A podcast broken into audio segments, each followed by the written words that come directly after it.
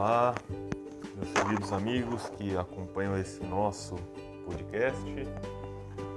Hoje nós vamos fazer aqui a nossa última reflexão sobre os sete pecados capitais. Hoje vamos falar sobre a preguiça. Então vamos lá, relembrando, né, para você que de repente possa ter caído de paraquedas direto nesse episódio, o podcast ele é organizado em uma sequência, né? Então, se você quiser acompanhar o podcast inteiro, você roda aí toda a sua tela, você vai ver que o que aparece por último para você é, o, é a primeira gravação, né? E os pecados capitais, os sete pecados capitais, eles estão numa sequência específica, né? Então, você volta aí seis episódios, você estará no primeiro que eu falo sobre a gula, que ele está com o título A Luz Resplandece sobre as trevas, ok? Então isso é uma proposta de exercícios, de reflexões, meditações é, para você realizar uma por semana, para você trabalhar uma semana inteira uma, né, no sentido de buscar um aperfeiçoamento espiritual e você reconhecer é, em você, na sociedade, no seu próximo, não para apontar o dedo, não para julgar, mas para você se aperfeiçoar espiritualmente e exercitar também a misericórdia e aprender a reconhecer ali traços né, que de repente possam estar atrasando a sua conversão ou a sua, vamos chamar assim, evolução espiritual, seu amadurecimento espiritual, ok? Então hoje eu vou começar direto com uma leitura bíblica para a gente falar sobre a preguiça. Vamos ver o que São Paulo tem a nos dizer sobre ela. Então a gente pode dar uma olhadinha aqui na segunda epístola a Timóteo. Peraí que eu me perdi. Acho que é, não é Tessalonicenses mesmo. Na segunda epístola aos Tessalonicenses. É que minha Bíblia andou aqui. Segunda Epístola aos Tessalonicenses, capítulo 3, versículos 10 a 12. Então, olha o que São Paulo vai dizer aqui. Ele estava falando para aquelas comunidades. Se você ler, se eu não me engano, está lá em Atos dos Apóstolos, vai dizer como viviam os primeiros cristãos. É, e uma das coisas que eles faziam era dividir os bens entre todos eles. Né? Então, todos aqueles que tinham propriedade, eles dividiam suas posses, né? e o dinheiro era distribuído conforme a necessidade de cada um, para que ninguém tivesse nenhuma necessidade. Né? Um ato muito bonito e que chamava atenção. Né? Era assim que viviam os primeiros é, discípulos, né? os primeiros cristãos. Eu coloquei isso para contextualizar, vocês já vão entender por quê. Olha o que São Paulo, a correção que São Paulo está fazendo então na carta à comunidade dos Tessalonicenses.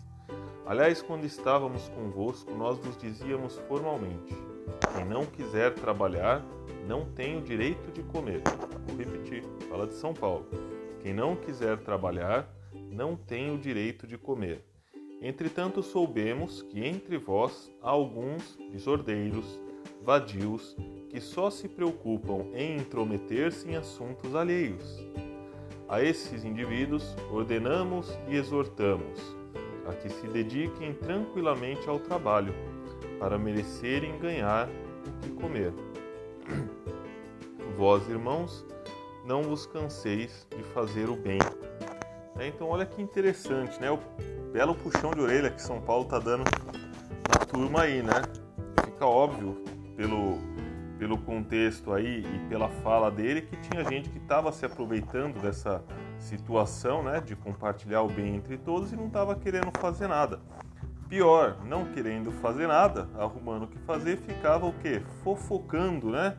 Parece uma situação tão diferente da que a gente vive hoje em dia, às vezes, né, em ambientes de trabalho, em ambientes é, sociais, quaisquer que sejam, né?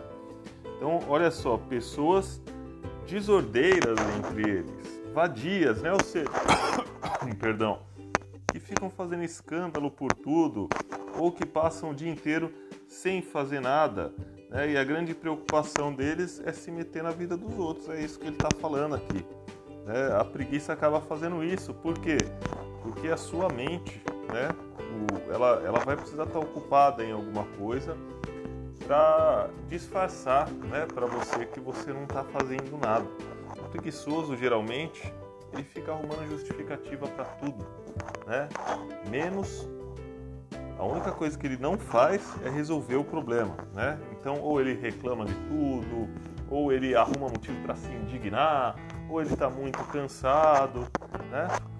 Ou ele justifica as grandes dificuldades da vida dele. A única coisa que ele não faz é cumprir o que ele precisa fazer. É essa é a preguiça. Então a gente pode entender né, qual que é o grande mal da preguiça. Ela adia ou até impede o bem, seja individual, seja da sociedade. Eu vou falar da preguiça aqui dois pontos, tá? Individualmente, porque a pessoa, né, assim como todo pecado, ela vai ficando com a alma doente se ela for se deixando levar pela preguiça, né? Pense da seguinte forma: o Espírito Santo, fogo, né? Ele é simbolizado pelo fogo, é um fogo que leva à ação. Jesus não faz as comparações, né? A, a árvore ela tem que dar frutos, né? A árvore que não dá frutos, ela pode ser cortada, arrancada, né? Cortada e jogada fora, né? Não se dá frutos com preguiça, né? Então, você pega uma árvore que não dá frutos, você pode entender uma analogia com a preguiça, né? Árvore que não dá fruto, ela recebeu adubo, ela recebeu luz do sol, ela recebeu água, ou seja, ela recebeu graças, ela recebeu tudo o que ela precisava, mas ela não deu fruto. Por que ela não deu fruto? Porque ela é preguiçosa. Né? Então serve para quê? Para nada. Arranca e joga fora. Tá? Então essa é a questão da preguiça. Agora vamos olhar aqui, ó, na Bíblia, se você quiser ver, eu vou apenas mencionar assim para não ficar caçando muito na Bíblia o texto exato, mas aí vocês podem verificar aí posteriormente. É típico dos eleitos de Deus terem ação contrária à preguiça. O que é uma ação contrária à preguiça? É a chamada prontidão. Uma vez que eu entendi o que eu preciso fazer, eu vou lá e faço. Eu não deixo para amanhã, eu não arrumo empecilho, eu não fico discutindo, eu não penso assim, ah, mas eu mereço descansar primeiro. Nada disso, né? É prontidão. Quer ver só? Pega lá a situação do Natal, nascimento de Jesus, né?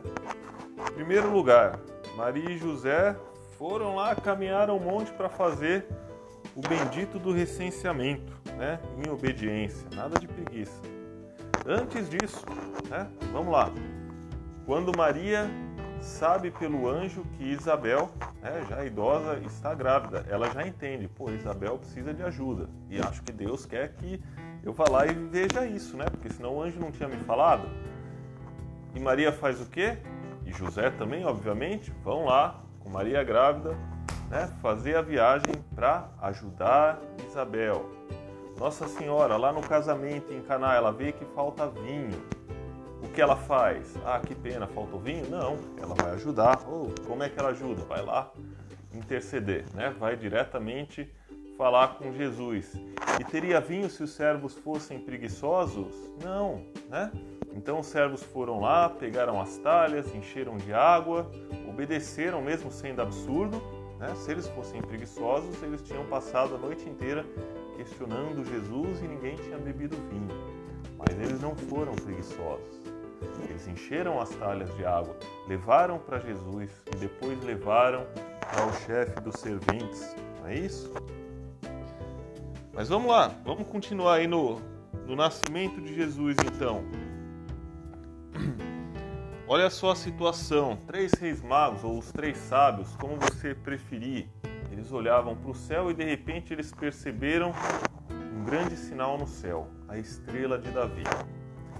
Se eles permitissem a preguiça crescer neles, eles iam falar assim: ah, eu devo estar viajando, não é sinal nenhum, ah, bobeira, amanhã eu vejo isso que eles fizeram? Pegaram suas coisas, né? eram pessoas de posse, eram pessoas sábias e foram. Foram atrás de uma estrela, né? Então olha que coisa maluca. Foram maluca no bom sentido, né? A sabedoria de Deus é loucura para os homens, né? De imediato, eles foram atrás daquela esteira, foram atrás de um sinal, né? Quer ver o oposto? Herodes estava ali do lado, né? Herodes estava ali pertinho.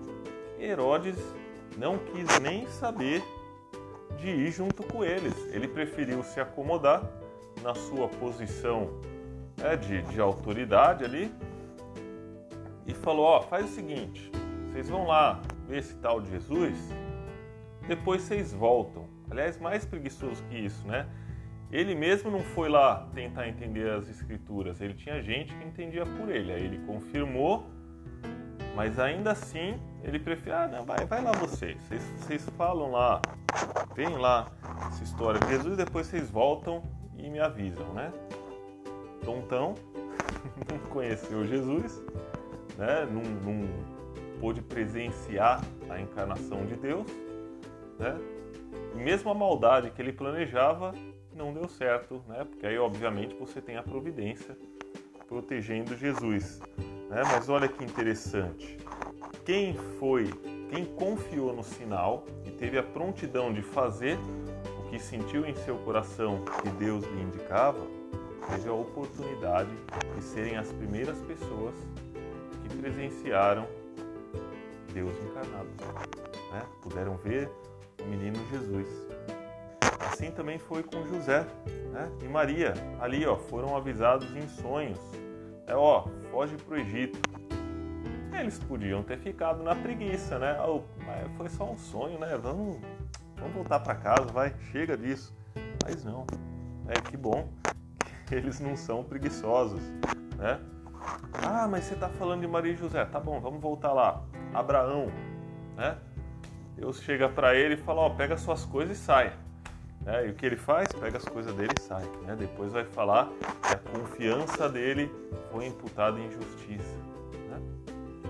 O Moisés também. Né? Moisés tem lá uma, vamos dizer entre aspas, uma, uma discussão com Deus, no bom sentido, né? Mas ele vai. Ele vai, no outro dia ele já está lá, né? Para começar a libertar o povo hebreu, fazendo a vontade de Deus. Então, especialmente para você, né, que tenha talvez aí um lado mais místico, né, uma vida de oração e vai entendendo os sinais de Deus, é claro que você deve ter prudência.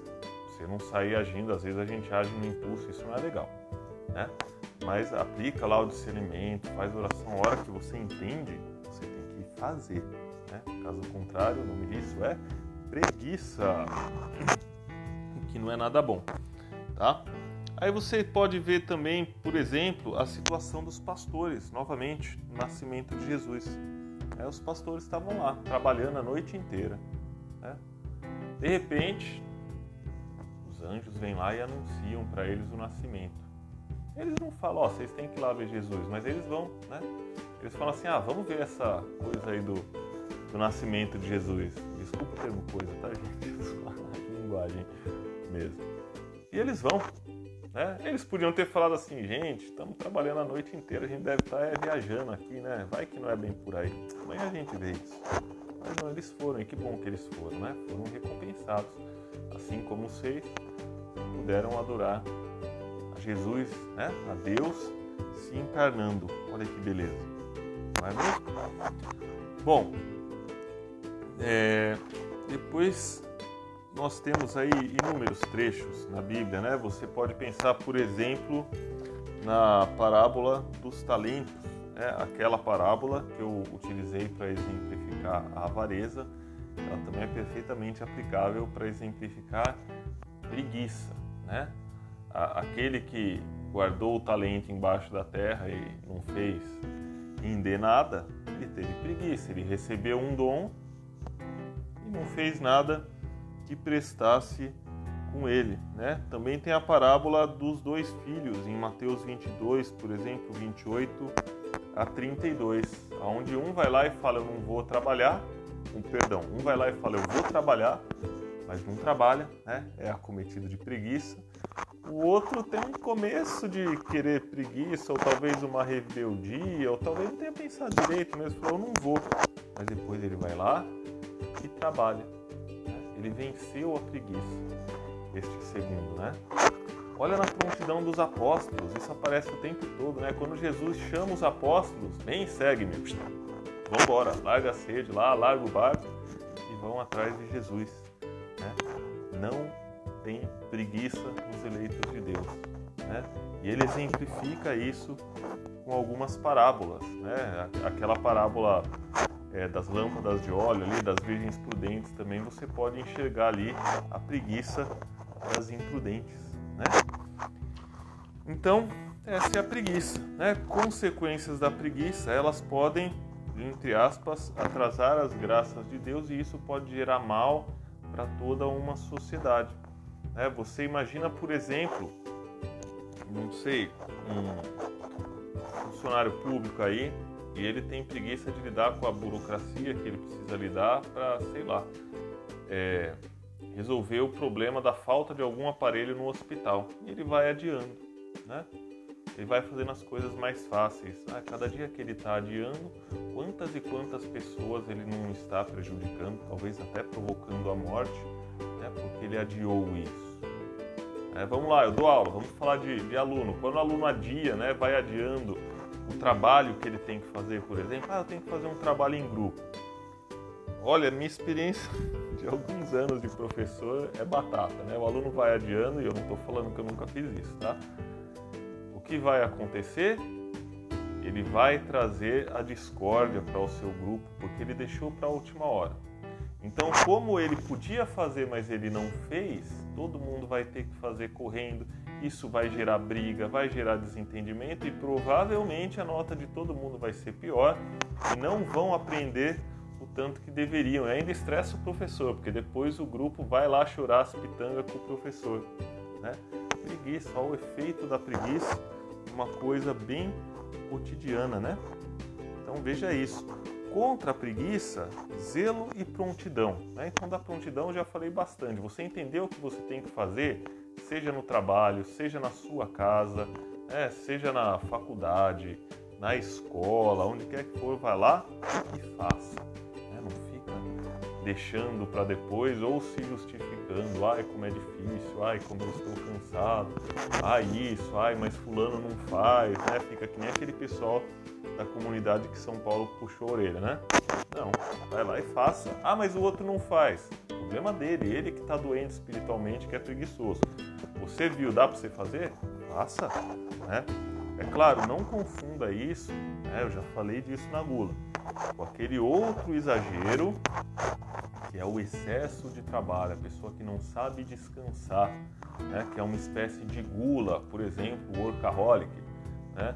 Ou a pessoa que está sempre muito atarefada e, por exemplo, não tem um tempinho para meditar, para a família, para descansar, para orar. Marta, Marta, anda com tantas preocupações, né? Viver cheio de preocupação não é nenhuma virtude, né? Pelo contrário, também muitas vezes indica uma certa falta de fé, talvez até uma soberba, tá? Então não é isso, mas aquilo que você tem que fazer, vai lá e faça, né? Vou dar um exemplo aqui bem dia a dia para as famílias e para os casais, né? São Paulo disse assim, ó: quem não quer trabalhar não coma, né? Está coberto de razão, né? Quantas vezes você já não viu gente que quer ficar justificando, não quer trabalhar, mas quer receber um grande salário, mas quer ter um grande status, mas quer ter isso, isso e aquilo, né? Tem também aquela situação bem dia a dia, né? Quem não quer lavar louça não coma. Né? Eu acho que dá para pensar assim. Quem não quer arrumar a cama não durma né? e assim por diante. Bom, é, o que é o zelo? Né? O zelo é você fazer a coisa bem feita, porque existe um certo disfarçar a preguiça, né? Então vamos pegar esse exemplo Z aí de lavar louça. Vou lavar louça, mas lavo de qualquer jeito. Né? Vai ficar umas coisas meio sujas e tal lavo de qualquer jeito. O que você fez? Preguiça. Né? Você simulou que você estava fazendo uma tarefa, mas você não fez direito. Lembre-se que o trabalho é dádiva de Deus. Né? Ele deu isso para a humanidade. Tá? Então o trabalho é bom e você deve estar no trabalho que você está fazendo. Santa Teresinha vai dizer, se eu errar algum detalhe da, da, da frase, me perdoem, tá? Eu lembrei aqui de memória, que até um alfinete você recolhe do chão com amor, né? isso contribui para a sua santidade. Aplique amor em tudo que você está fazendo. Né? Santo Agostinho, ele ensina muito, Santo Inácio também, você a viver o presente, né? porque é o único tempo sobre o qual você tem controle. Então você está lavando a louça, esteja lavando a louça. Você está fazendo uma oração, esteja 100% na sua oração. Né? Você está fazendo uma atividade física, esteja só na tua atividade física. Você está no trabalho, é 100% no trabalho. Você vai fazer mais bem feito. Não precisa ser perfeccionista, mas precisa fazer bem feito, né? Dentro das condições que você tem. Vamos copiar aqui o Cortella, né? Como é que ele fala? Não lembro agora, mas, mas né? considerando as condições que você tem, você faz o melhor que você pode, enquanto você não pode fazer melhor ainda cair na bobagem perfeccionista, tá? Então, esse zelo. E a prontidão. Entendi o que eu tenho que fazer, vou lá e faço.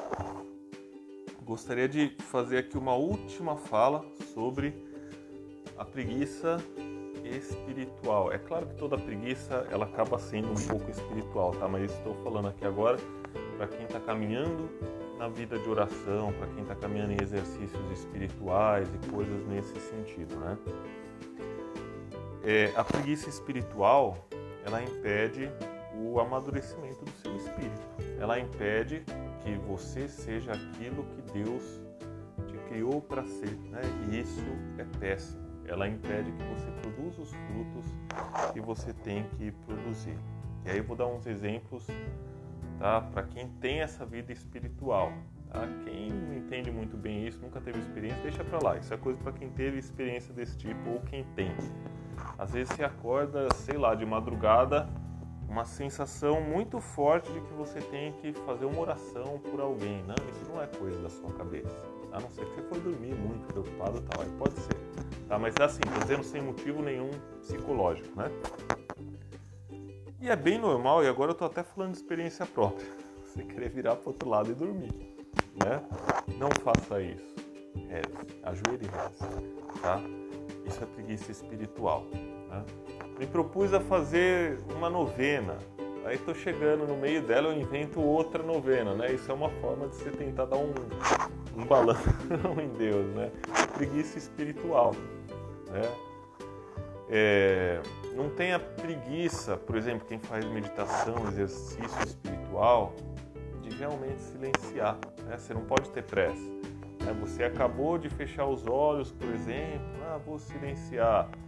Aí sua cabeça está muito perturbada, você já se justifica. Ah, eu não consegui parar. Não, você tem que persistir. Você persiste, o resultado vem. A persistência sempre é recompensada, tá? Isso vale para terço também, né? Então preste muita atenção para você entender a ação dos seus inimigos, né? Quando você vai sendo atacado, acometido por uma preguiça espiritual e você vai percebendo os efeitos dela. Você vai sentindo que você se afasta de Deus. E você vai perceber que na medida que você enfrenta essa preguiça espiritual, mesmo que você esteja numa espécie de deserto, né? Quando você está ali no deserto, na desolação, vai ser mais difícil você fazer oração.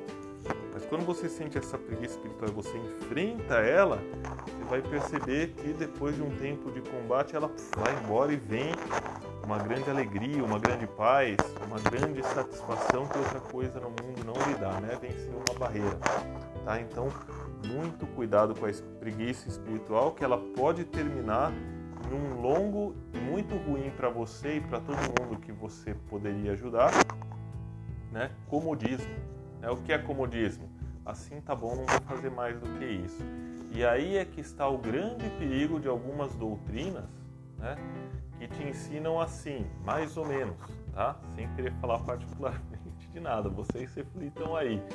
Mas tem algumas doutrinas que vão nas entrelinhas te ensinar assim, ó, deixa esse negócio de rezar muito e de conversão para depois, vai levando a vida, porque Deus é muito bom e você vai acabar chegando lá. Né? Muito cuidado com isso. Por quê? Né? Então, aqui é, e agora fala bem diretamente para quem é cristão. Né? Você que é cristão, você sabe, você tem um tempo. Acabou esse tempo, é prestar conta. Deus é bom? É ótimo. E é justo também. Né? Nada melhor do que Deus e nada mais justo que Deus. Né? Se você não quis fazer o menor esforço para se aproximar de Deus, é você mesmo que não vai querer, você já não está querendo Ele. Então, muito cuidado com isso, tá? Cuidado com preguiça espiritual. Bom, É isso, meus queridos. Espero que tenha sido útil, proveitoso para vocês aí essa sequência desses dessas reflexões né, sobre os pecados capitais. Foi muito útil para mim e é por isso que eu estou dividindo com vocês. Né? Repita aí quantas vezes você achar que é necessário. Eu, de tempo em tempo, eu repito esses mesmos exercícios. Né? Eu acho que vale muito a pena. É sempre um exercício, assim como na academia, né? Se eu quiser me manter um corpo saudável, eu não faço uma vez só e paro, né? Eu estou de tempo em tempo sempre fazendo os exercícios e cada vez exercícios mais desafiadores. Exercícios espirituais, tá? E aqui eu estou falando de uma forma bem genérica, né? Não da forma específica de Santo Inácio. Exercícios espirituais precisam ser praticados, né? E cada vez você deve se aprofundar mais para você ir se exercitando espiritualmente. Assim é com a mente também. Né? Então você quer ser uma pessoa inteligente, você quer ser uma pessoa de mente aguçada, você tem que ir resolvendo problemas cada vez mais difíceis e sempre com frequência, né? para sua mente ficar ali pronta. Né? E o ser humano é corpo, mente e espírito. Né? Exercite os três, certo? É isso, meus queridos. Um abraço, fiquem com Deus e até a próxima.